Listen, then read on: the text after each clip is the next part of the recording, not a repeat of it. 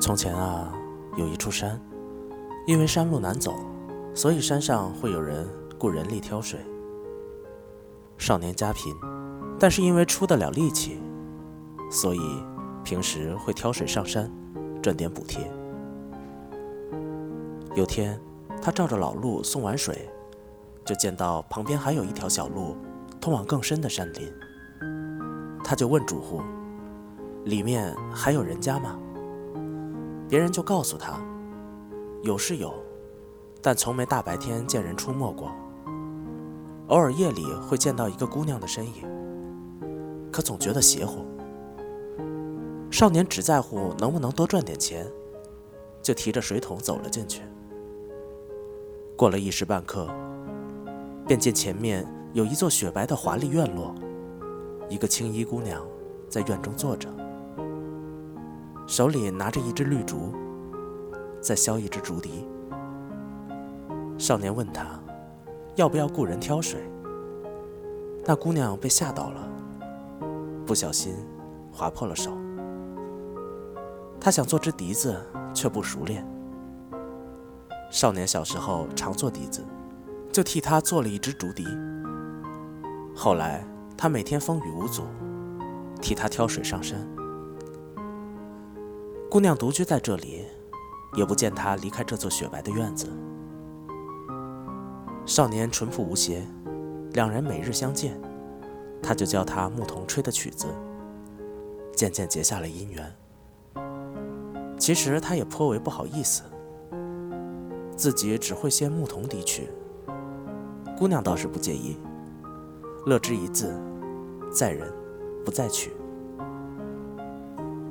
有一次见他忧心忡忡，姑娘就问发生了何事。原来少年的母亲病了，家中无钱医治。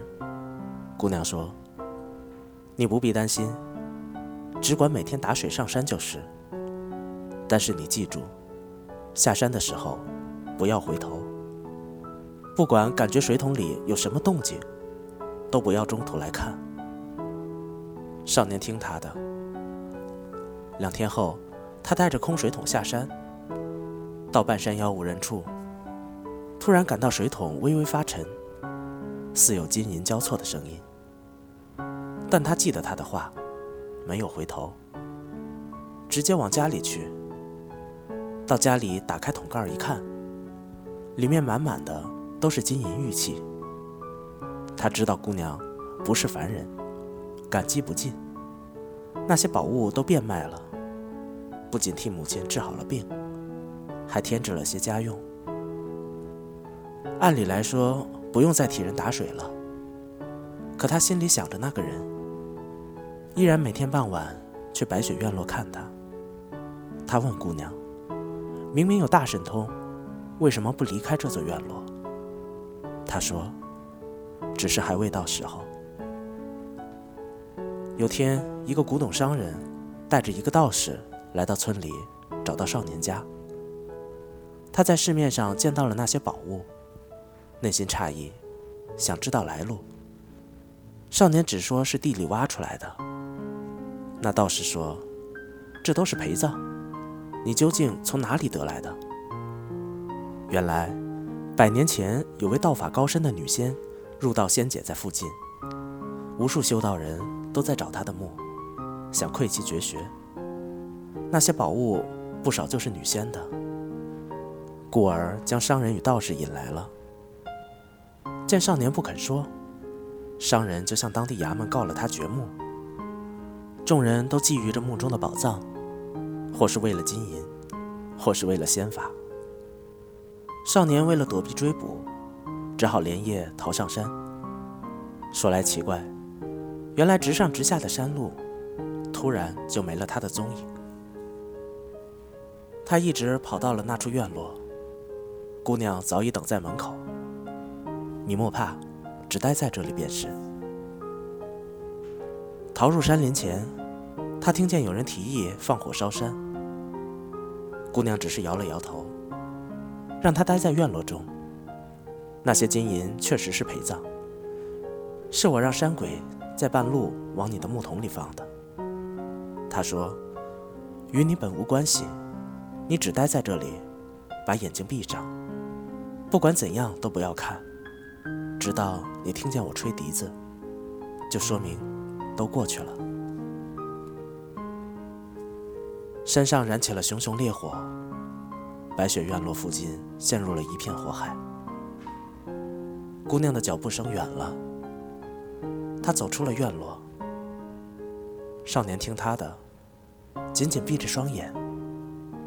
他原是待在院落中的竹亭里，逐渐的，身边的竹子好像都变成了石头，附近也没了燃烧声。不知过了多久，一阵熟悉的竹笛响了起来。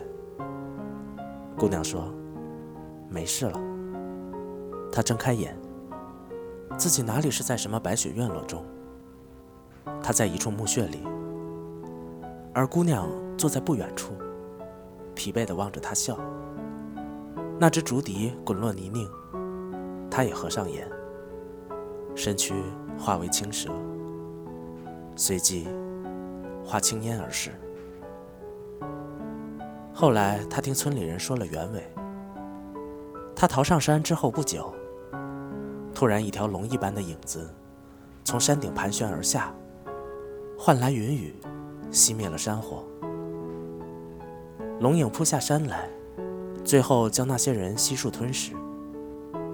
数年后，有名仙人经过此地，少年前去见他，求他解惑。仙人说：“那是条将女仙墓当作巢穴的青蛇，它就是在女仙的尸骨里饮食长大，得了女仙的形貌，又有蛇妖的狠绝。你看见的白雪院落。”便是女仙白骨所化，青蛇尚未修成，所以离不开那里。他为了少年，强行离开了墓穴，耗尽功体，灰飞烟灭。仙人与少年去看了女仙的墓，青蛇离开时，墓就已经被冲开了入口。墓室里只刻着一句话：“不相忘者得长存。”在这句话的下面，有着那只滚落在地的竹笛。